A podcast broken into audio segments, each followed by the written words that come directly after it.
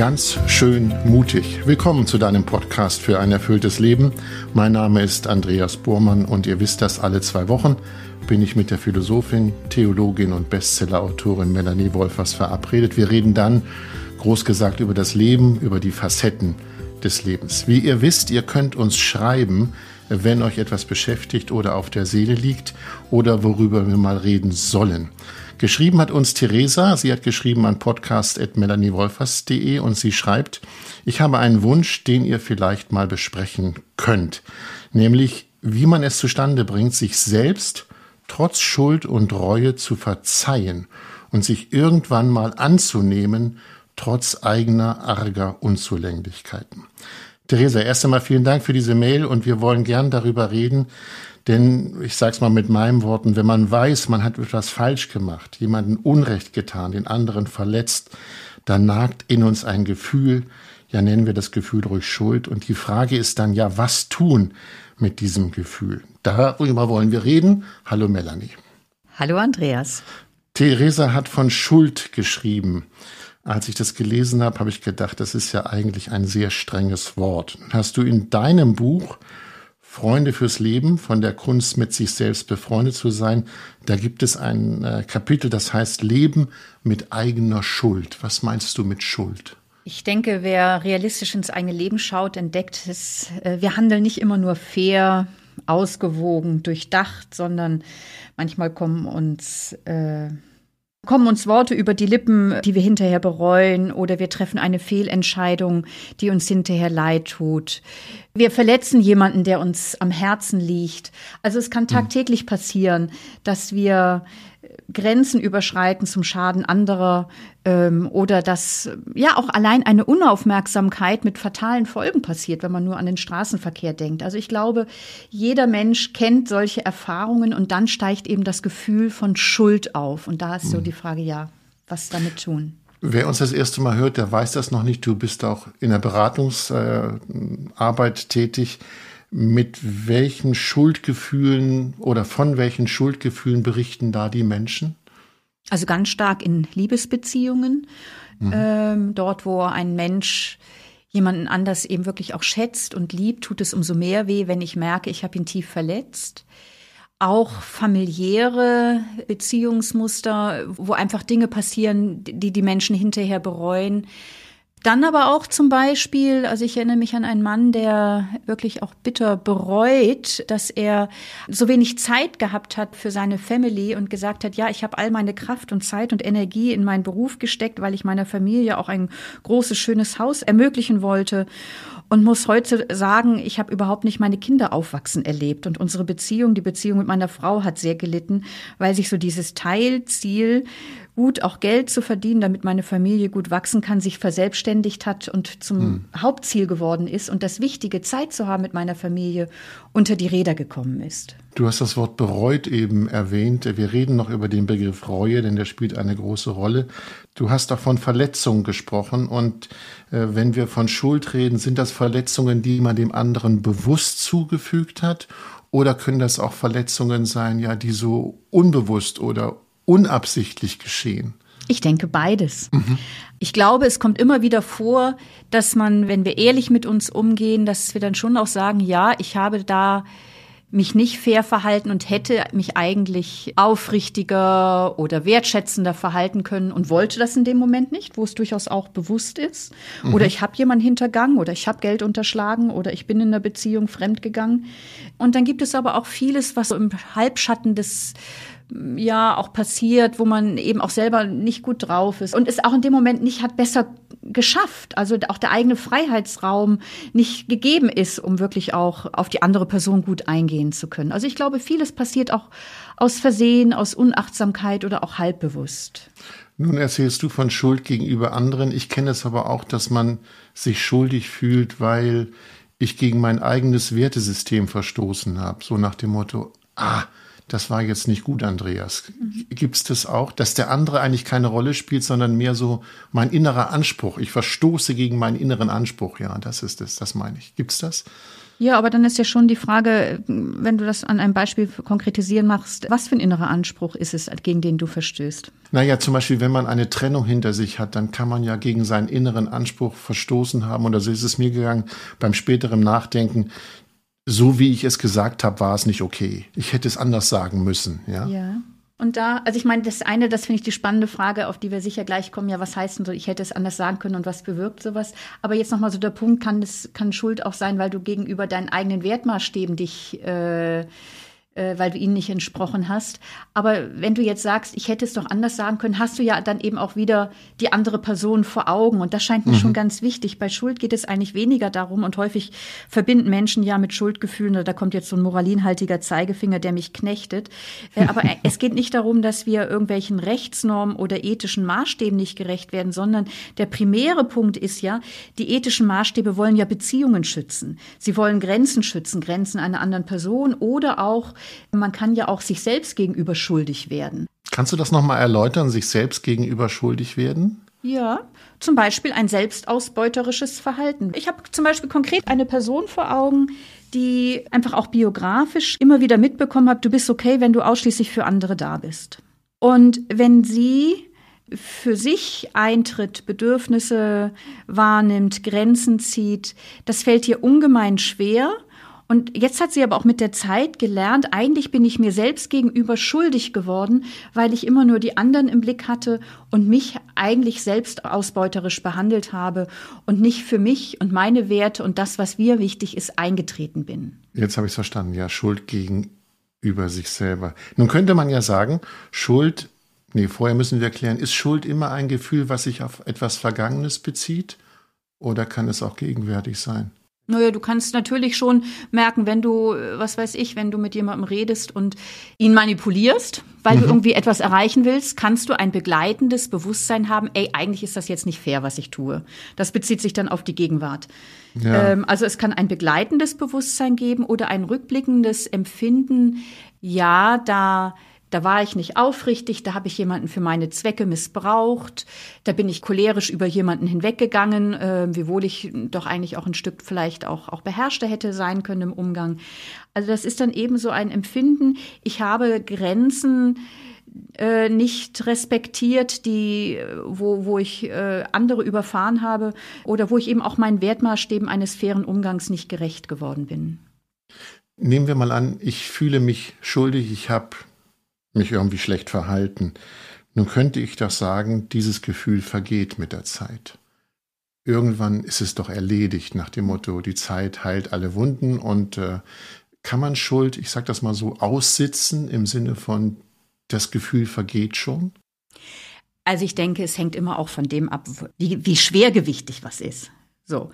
Grundsätzlich glaube ich, ist es ein, äh, ist es überhaupt nicht einfach, sich ehrlich und realistisch in Blick zu nehmen und sich einzugestehen, ja, da habe ich echt einfach Mist gebaut.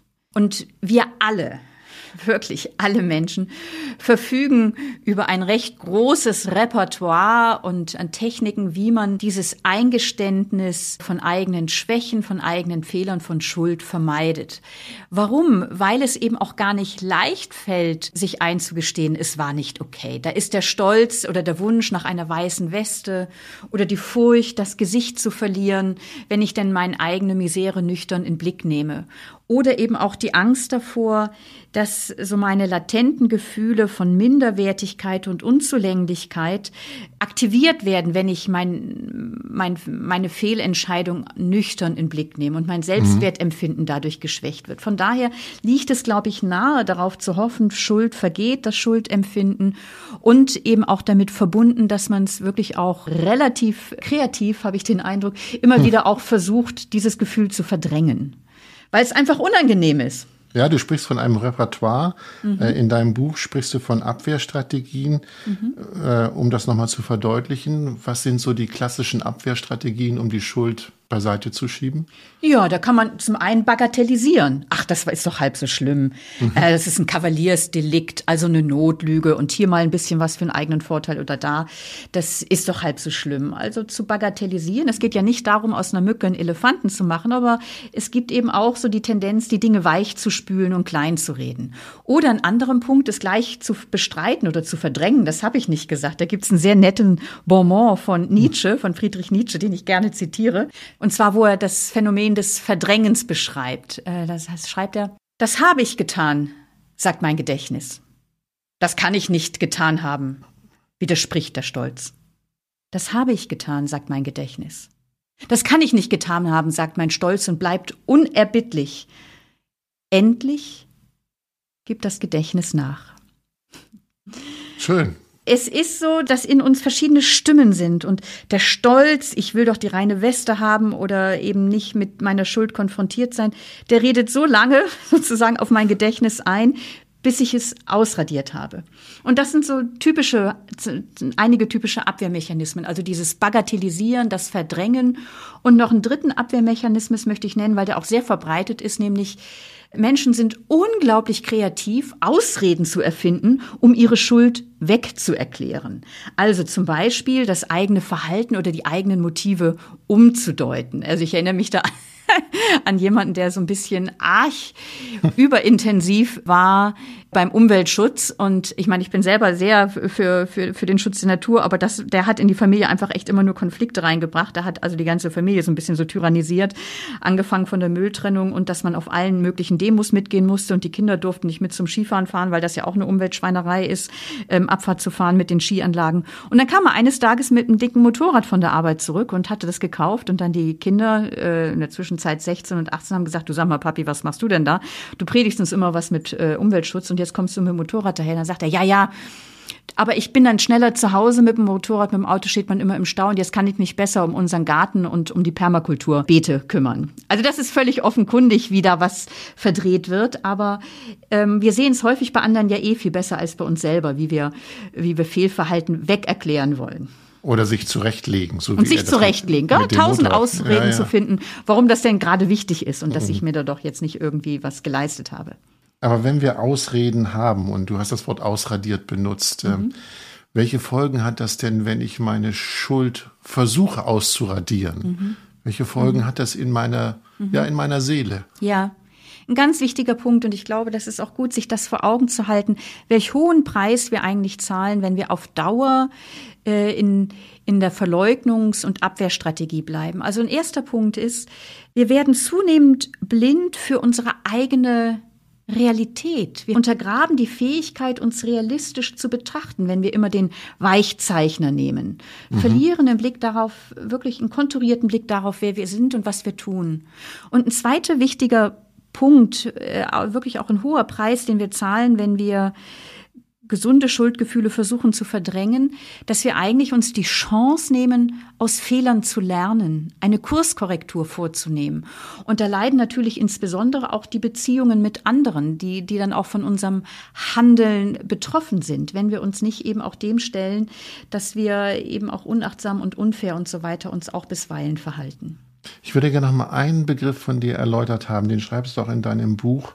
Du schreibst von bei der realistischen Selbstwahrnehmung. Das ist, glaube ich, der Satz. Und ich habe mich gefragt, was meinst du mit realistisch? Kann man das nochmal so rum beschreiben? Was ist denn unrealistisch? Du hast eben von dem Weichzeichner gesprochen, mhm. aber was heißt realistisch sich selbst wahrnehmen? Also das erste ist wirklich nüchtern auf die Situation zu schauen. Also wenn ich mit einem Fehlverhalten gut umgehen möchte, es nicht verdrängen möchte, ist immer der Ausgangspunkt, dass ich mich an die konkrete Geschichte erinnere, mich ihr stelle und mich frage, ja, erstens wirklich ganz nüchtern schaue, was habe ich getan oder was habe ich unterlassen? Wofür fühle ich mich schuldig? Das heißt ja noch nicht, dass alle Schuldgefühle angemessen sind, aber wofür fühle ich mich schuldig? Und wem gegenüber fühle ich mich schuldig? Ist es eine konkrete Person? Ist es eine Menschengruppe? Mhm. Ist es mir selbst gegenüber? Oder als ein spiritueller Mensch, als glaubender Mensch fühle ich mich auch dem göttlichen Geheimnis gegenüber schuldig. Also da so zu schauen, hier wird deutlich, dass Schuld eben immer in ein Beziehungsflecht eingebunden ist. Und da so zu schauen, wo habe ich eben Grenzen überschritten oder wo habe ich was unterlassen, was wichtig gewesen wäre. Da nüchtern zu schauen, anstatt es wegzuverdrängen oder weich zu zeichnen oder auch anstatt aus einer Mücke einen Elefanten zu machen. Das ist auch keine realistische Sicht. Es gibt ja auch. Das kann ein sehr schmerzhafter Prozess sein, ne? Ja, ja, du sagst das so einfach, ja. Vielleicht ja. möchte ich das ja nicht. Vielleicht möchte ich keinen schmerzhaften Prozess. Also nicht realistisch schauen. Vielleicht möchte ich das nicht. Ja, also natürlich, es ist letztlich eine Frage schon deiner eigenen Selbstachtung. Mhm. Möchtest du dir auf Dauer selbst in die Tasche lügen? Möchtest du auf Dauer auch Beziehungen gefährden? Schuldgefühle haben ja auch eine ganz wichtige Funktion in unserem Zusammenleben. Sie ermöglichen ein gelingendes Zusammenleben, weil sie mich eben darauf hinweisen im Sinne eines Signales, Achtung, hier hast du Grenzen überschritten, die zu achten wichtig sind, damit Beziehungen gelingen oder damit auch unser sozialer Zusammenhalt in der Gesellschaft gelingt. Es tut weh, aber ich glaube, ein erwachsenes Dasein hat etwas damit zu tun, Verantwortung zu übernehmen. Nicht nur ich bin frei, Dinge zu gestalten, wie ich will, sondern auch Verantwortung zu übernehmen dort, wo ich merke, ähm, hier schade ich anderen Menschen. Und das hat was mit Respekt und Loyalität dir selbst gegenüber zu tun, dass du dich auch diesem Verhalten stellst, um eben, es geht ja nicht darum, auf Dauer unter Schuldgefühlen zu leiden. Darüber sprechen wir jetzt ja auch. Wie können wir denn damit ins Reine kommen, dass wir Menschen sind, die eben auch Fehler machen und der Nachsicht bedürftig sind. Es geht ja nicht mhm. darum, als begossener Pudel durchs Leben zu laufen, sondern mit einem, mit einem freien Ja zu sich selbst, auch als Mensch, der schuldig geworden ist oder Fehlentscheidungen getroffen hat. Wenn ich daran denke, ich soll mich erinnern, also einen realistischen Blick wagen auf das, was ich getan habe, dann tritt ja womöglich ein Gefühl ein, was hinzukommt, nämlich das Gefühl der Scham, sich zu schämen. Ist, ist Scham womöglich die kleine Schwester von Schuld? Ähm, Oder der große Bruder? Mhm. Scham und Schuldgefühle gehen häufig, äh, sind sehr eng miteinander verflochten und, und häufig differenzieren wir auch nicht dazwischen, sondern naja, da erfüllt mich Scham, da erfüllt mich Schuld. Aber es ist wichtig, zwischen diesen beiden Gefühlen zu unterscheiden ich möchte das an einem Beispiel oder äh, in, in, wenn ich Schuld empfinde, dann beziehe ich mich auf ein Verhalten von mir. Wenn ich Scham empfinde, beziehe ich mich auf mich selber. Also zum Beispiel, wenn ich unachtsam Auto gefahren bin und jemanden anfahre, dann habe ich mhm. jemandem geschadet. Mhm. Und dann lastet ein großes Schuldgefühl auf mir. Da habe ich jemandem geschadet. Mhm. Scham kann ich zum Beispiel empfinden, wenn ich über die Straße gehe und über meinen offenen Schnürsenkel stolpere und hinfalle. Dann schäme ich mich für mich selbst, dass ich so troddelig bin. Ich habe niemandem geschadet. Also Scham bezieht sich auf die eigene Person. Man fühlt sich irgendwie minderwertig, fehl am Platz. Es ist peinlich. Am liebsten wird man sich in ein Mauseloch verkriechen. Scham bezieht sich auf das, wer ich bin, wie ich bin. Und Schuld bezieht sich auf mein Verhalten. Und es ist wichtig, dazwischen zu differenzieren. Und mhm. wir sprechen jetzt über das Gefühl von Schuld und natürlich geht häufig damit auch Scham einher, ja, dass ich eben, ich schäme mich dafür, dass ich so äh, eben manchmal auch so unfair mich verhalte oder so. Dann bezieht sich das auf mich als Person. Ja? Ja, ich wollte gerade mal aus dem Straßenverkehr noch ein anderes Beispiel aus der Beziehung bringen. Ja. Ich habe vorhin von Trennung gesprochen. Und ich kenne das Gefühl der Schuld in dem Moment, was du sagst, was habe ich getan? Ja. Aber die Scham setzt eigentlich später ein, nämlich beim Betrachten der Schuld. Mhm. Wie bin ich denn da vorgegangen? Ja. Welche Worte habe ich denn gewählt? Also, dass Scham etwas Späteres ist als die Schuld. Gehst du damit? Weil Scham setzt ja voraus, dass ich mich damit beschäftigt habe oh, wie habe ich es denn gemacht oder was habe ich denn, äh, ja, ich habe die falschen Worte gewählt, ich war zu, zu aggressiv oder ich war zu wütend oder wie auch immer. Ich schäme mich für das Wie. Ja, aber das ist dann, ja, also ich glaube nicht, dass Scham immer erst ein sekundäres Gefühl ist. Scham kann unmittelbar auftreten, wenn dir irgendwie was passiert, wofür du dich schämst. Was weiß ich. Oder, mhm. oder, also eigentlich schämst du dich für dich selber. Oder da schämt jemand sich für seine nicht so vorteilhafte Bikini-Figur. Oder da schämt jemand sich dafür, oder jetzt in deinem Beispiel, ich schäme mich dafür, dass ich Ja, dass, ja, dass ich, ich ein Mensch bin, der so unfair oder so aggressiv reagiert. Also Scham genau. bezieht sich nochmal auf dich, wer du bist als Person und Schuld bezieht sich auf dein Verhalten. Und ich glaube, da ist es eben ganz wichtig, eben auch zu unterscheiden, wenn jemand aggressiv reagiert, also äh, sagen wir mal so, ich habe dazu aggressiv reagiert, ist nochmal was anderes, als zu sagen, ich bin ein durch und durch gewalttätiger Mensch oder aggressiv. Mhm. Also, und dafür, darauf, also Scham bezieht sich auf dich als Person, wer du bist, und Schuld bezieht sich auf dein Verhalten. Und es ist wichtig, dazwischen zu differenzieren. Warum ist das wichtig? Also häufig kippen wir das Kind mit dem Bart aus. Also zu sagen, ja, ich, ich habe da aggressiv reagiert oder ich habe da äh, gelogen, aber deswegen bin ich noch nicht ein durch und durch ein Lügner oder eine Lügnerin. Also äh, zu unterscheiden zwischen dem Verhalten und der Person, das ist ganz wichtig im Umgang mit anderen und im Umgang mit sich selber, weil du bist mehr als dass du aggressiv reagiert hast. Du bist auch ein Mensch, der zuhören kann, der geduldig ist, der nachfragen kann, der sich in andere einfühlen kann und äh, von daher, also was meine ich mit dem, das Kind mit dem Bart ausschütten, dass man nicht vom Verhalten auf die Person als Ganzes schließt, also eben auf mhm. sich als Person als Ganze schließt. Mhm. Weil sonst zerbrichst du den Stab über dir und dann läufst du wirklich nur noch als begossener Pudel durchs Leben und möchtest im Mauseloch verkriechen oder verdrängst eben dein Schuld- und Schamgefühl mit den Folgen, die wir vorhin hatten, dass man die dann unbewusst an anderen ausagiert etc. Wir hatten vorhin schon, taucht das kleine Wörtchen bereuen auf. Was bedeutet dann Reue? Ist Reue ein erster Schritt, ja, sich zu verzeihen? Ich würde gerne noch einen Schritt davor machen, wenn ich merke, ja, da habe ich wirklich mies gehandelt, also so diese Situation realistisch betrachten, darüber habe ich vorhin gesprochen oder haben wir gesprochen, dann ist mhm. nächster Schritt, also nochmal so versuchen, genauer auch zu verstehen, wie ist es dahin gekommen. Und da kann zum Beispiel helfen, mal die Person oder äh, eine Perspektive einer dritten Person einzunehmen, einer neutralen dritten Person, die von außen auf den Konflikt schaut. Weil bisweilen haben wir ja auch Schuldgefühle, die nicht angemessen sind, zum Beispiel, wo wir alle Schuld bei uns suchen, anstatt zu sehen, naja, die andere Person hat ja auch Anteil an dem Konflikt. Und da kann helfen, imaginär die Perspektive einer dritten neutralen Person einzunehmen und von außen auf den Konflikt zu schauen. Und mir geht im Blick auf mein eigenes Leben und auch in, in, der Beratung immer mehr auf, wie verflochten doch unser Handeln auch ist. Also es hat auch lebensgeschichtliche Hintergründe und ein soziales Umfeld. Wenn du zum Beispiel aggressiv reagierst, kann es ja auch damit zu tun haben, dass dir gerade einfach bei dir die Nerven völlig blank mhm. liegen, mhm. weil der Beruf gerade so über dir zusammenschlägt. Das heißt noch nicht, dass dein aggressives Reagieren deswegen okay ist, aber du gewinnst noch mal ein bisschen mehr Verständnis dafür, dass du so aggressiv reagiert hast. Also ich denke, es geht darum, auch, auch ein Verständnis zu gewinnen für die Verflochtenheit von eigenen Fehlentscheidungen. Und vielleicht geht mir dann auf im Betrachten oder im Versuch zu verstehen, was hat auch zu meinem Verhalten beigetragen, ähm, ja, das war eigentlich das Beste, was mir in dem Moment möglich gewesen ist. Ich hatte in dem Moment keinen größeren inneren Spielraum. Ähm, ich konnte in dem Moment vielleicht gar nicht anders als auch, auch, auch so massiv reagieren. Also das heißt noch nicht, dass es okay war, wie ich reagiert habe, aber vielleicht auch zu sehen, ich konnte in dem Moment nicht anders.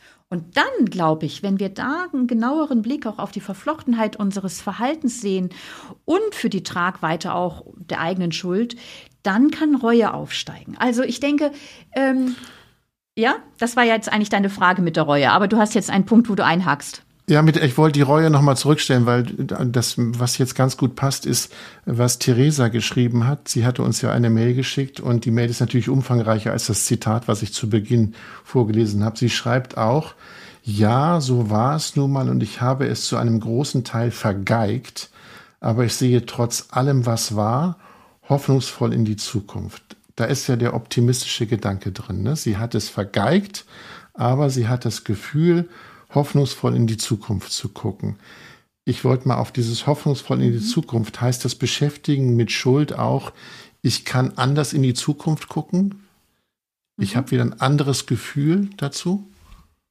Ja, ich glaube, das ist ja eines der ganz großen Elemente, die zu diesem Empfinden von, ja, ich habe es vergeigt, ich bereue es, äh, diese, dieses Bereuen, äh, das Bedauern äh, erschließt eigentlich oder kann einen neuen Zukunftshorizont erschließen. Hört sich vielleicht erstmal komisch an, weil im Bereuen schaut man ja auf die Vergangenheit zurück. Mhm. Aber wenn ich dann sage, ach, hätte ich es doch anders gemacht, so und so wäre es besser gewesen, wird ja indirekt deutlich, ähm, ja, es, es, es, es wäre ein oder es ist auch ein anderes Handeln möglich. Das Gefühl von Bereuen und von Bedauern kann mir auch einen neuen Handlungsspielraum eröffnen fürs Weitergehen. Nämlich zum einen, erstens, wenn ich an jemandem schuldig geworden bin, dass ich um Verzeihung bitte, dass ich meine Schuld eingestehe oder erzähle, ja, da sehe ich, da habe ich dich verletzt und es tut mir wirklich bitter, bitter, bitter leid, dass ich dich verletzt habe. Ähm, ich kann also um Verzeihung bitten. Ich kann mich um Wiedergutmachung bemühen. Das halte ich in Beziehungen für ganz, ganz wichtig, wenn ich an jemandem schuldig geworden bin, dass ich mich um Wiedergutmachung bemühe, in welcher Form auch immer. Da gilt es auch Fantasie aufzubringen. Und ich kann eine Kurskorrektur vornehmen und versuchen, in der Zukunft anders, wenn möglich, besser zu handeln. Und so schafft Bedauern und Reue neue Handlungsmöglichkeiten. Also ich bin davon überzeugt, ein Schuldempfinden ist ein Zeichen seelischer Gesundheit, das uns hilft, im Sinne eines ethischen Qualitätsmanagements nächstes Mal vielleicht ein Stückchen besser mich mhm. auch zu verhalten und versuchen, eine Beziehung wieder ins Reine zu bringen. Du sprichst von Schuldempfinden, das heißt aber, die Schuld an sich bleibt. Ja. Nur, das, nur das Empfinden ändert sich. Ist es das? Die Schuld bleibt? Also wir können uns selber nicht entschulden. Wenn ich an jemandem anderen schuldig geworden bin, kann ich darauf hoffen, dass mhm. die andere Person mir verzeiht, dass sie mir vergibt. Und dennoch, ich bin schuldig geworden und von daher glaube ich, ist es wichtig, einfach auch Verantwortung zu übernehmen dafür und eben dann auch versuchen, eben sich zu entschuldigen, um Wiedergutmachung zu bemühen. Und dann ist letztlich so der Schritt, ja, wie lebe ich denn mit dem, dass ich ein Mensch bin, der schuldig wird, dass ich ein Mensch bin, der Bockmist gebaut hat, dem ein fataler Fehler unterlaufen ist. Und da, glaube ich, ist der große und vielleicht der schwierigste Schritt, ist meine Erfahrung, sich selber zu verzeihen, dass ich ein Mensch bin, der Fehler macht, der auf Nachsicht angewiesen ist, auf Vergebung angewiesen ist. Meine Erfahrung ist, äh, Menschen sind leichter fähig, anderen zu verzeihen, als sich selbst zu verzeihen. Ja, ich bin schuldig geworden. Ja, ich bin ein Mensch, der fehlbar ist und der wie jede andere Person auf Vergebung und Nachsicht angewiesen ist. Dieses Ja zu sich selber ist schwer, aber dieses Ja zu sich selber eröffnet eine ganz neue Freiheit von lastenden Schuldgefühlen, weil dann muss ich mich nicht mehr ständig fragen, ach, was wäre doch gewesen, wenn. Und letztlich nehme ich der Schuld die Macht, dass sie mir immer wieder Angst oder Ohnmacht oder Selbstabwertung einflößt. Ich komme mehr mit mir selbst ins Reine. Mhm.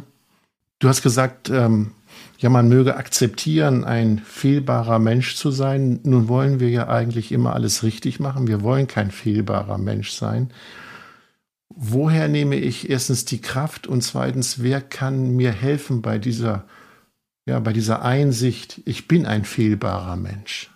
Ja, woher nehmen wir die Kraft zu akzeptieren und ja, ich bin ein Mensch, der auch mal Bockmist baut. Ich bin ein fehlbarer Mensch, weil wenn wir uns schuldig fühlen, dann fühlen wir uns ja gerade unannehmbar und unansehnlich. Und mhm. das ist, glaube ich, wirklich ein ganz zentraler Punkt. Und ich glaube, da ist es ein ganz, ganz großer Segen, äh, wenn es Menschen in unserem Leben gibt, Freundschaften, Liebesbeziehungen, äh, wo ich erfahre, da, nimm, da bin ich angenommen mit meinem Lichten und meinem Schatten.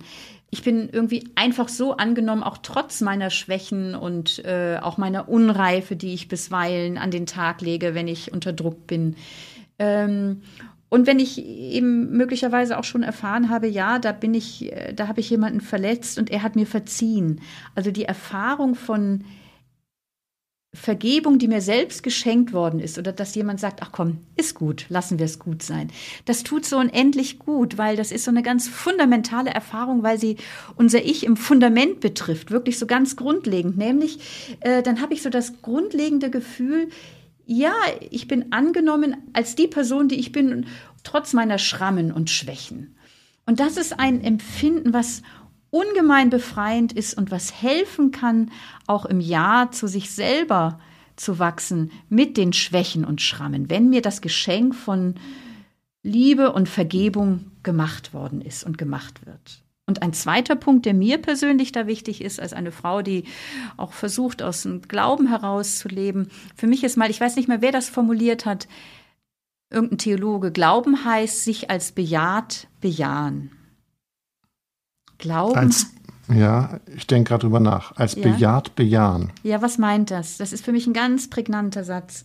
Mhm. Ähm, ich bin, bin Christin und die Person Jesu, die, oder, oder, oder Jesus steht so dafür ein, oder eigentlich, eigentlich ist es der ganze rote Faden, der sich durch die Bibel durchzieht. Ähm, am Grund deines Lebens gibt es ein Ja zu dir vor all deiner Leistung, vor all dem, was du Tolles machst und trotz deiner Schuld. Also ein bedingungsloses Ja gilt deinem Leben oder gilt dir. Du bist gewollt, du bist bejaht. Und wenn ich dieser, äh, dieser Realität, dieser Wirklichkeit ein Stück auf die Spur komme, dass ich in einem großen göttlichen Zusammenhang stehe oder von der Liebe getragen bin und bejaht bin, dann kann ein Ja zu mir selber heranreifen. Also so wie ich es vorhin im Blick auf Freundschaften gesagt habe, es ist eine fundamentale Erfahrung, wenn ich erfahre, ich bin angenommen trotz meiner Schuld, dann kann mir das helfen, mich selber auch als ein fehlbarer Mensch zu bejahen. So ist das natürlich aus einer spirituellen Erfahrung, wo ich mich als bejaht erfahre, die noch mal viel grundlegender ist, kann das ein ganz großer Movent sein, äh, auch zu einem Ja zu mir selbst zu finden. Mich als bejaht bejahen. Können wir das als äh, Gedankenanstoß stehen lassen und hier einen Punkt machen? Mich als bejaht bejahen? Genau, mit dem Wunsch oder der Hoffnung, dass wir das immer wieder auch in Beziehungen erfahren oder eben auch, ja, wo Menschen so unterwegs sind im Spirituellen. Vielen Dank, Melanie. Bis zum nächsten Mal. Bis zum nächsten Mal, Andreas.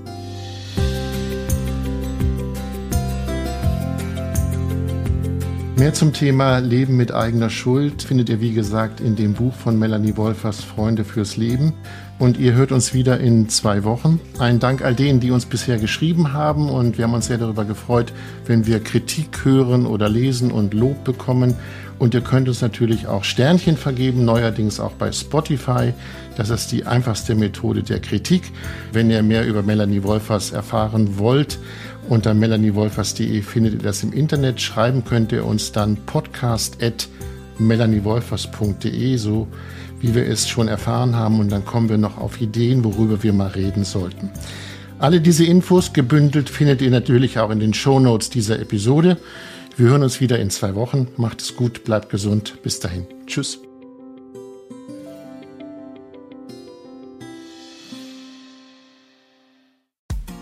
Frauenstimmen klagen, lachen, klüger werden. Ich bin Ildiko von Kürti, ich bin Buchautorin und Journalistin und in meinem Podcast spreche ich alle zwei Wochen mit lebensklugen und mutigen Frauen über das Loslassen und das Aufbrechen, das Verlieren, das Suchen und das Finden. Ich bin stolz darauf, wie viele wunderbare Frauen bereits bei mir zu Gast waren. Unter ihnen Stefanie Stahl, Maria Furtwängler, Annika Decker oder Gerburg Jahnke. Und ich freue mich auf alle, die noch kommen. Ihr könnt Frauenstimmen überall dort hören, wo es Podcasts gibt. Herzlich und hoffentlich auf bald. Eure Ildiko.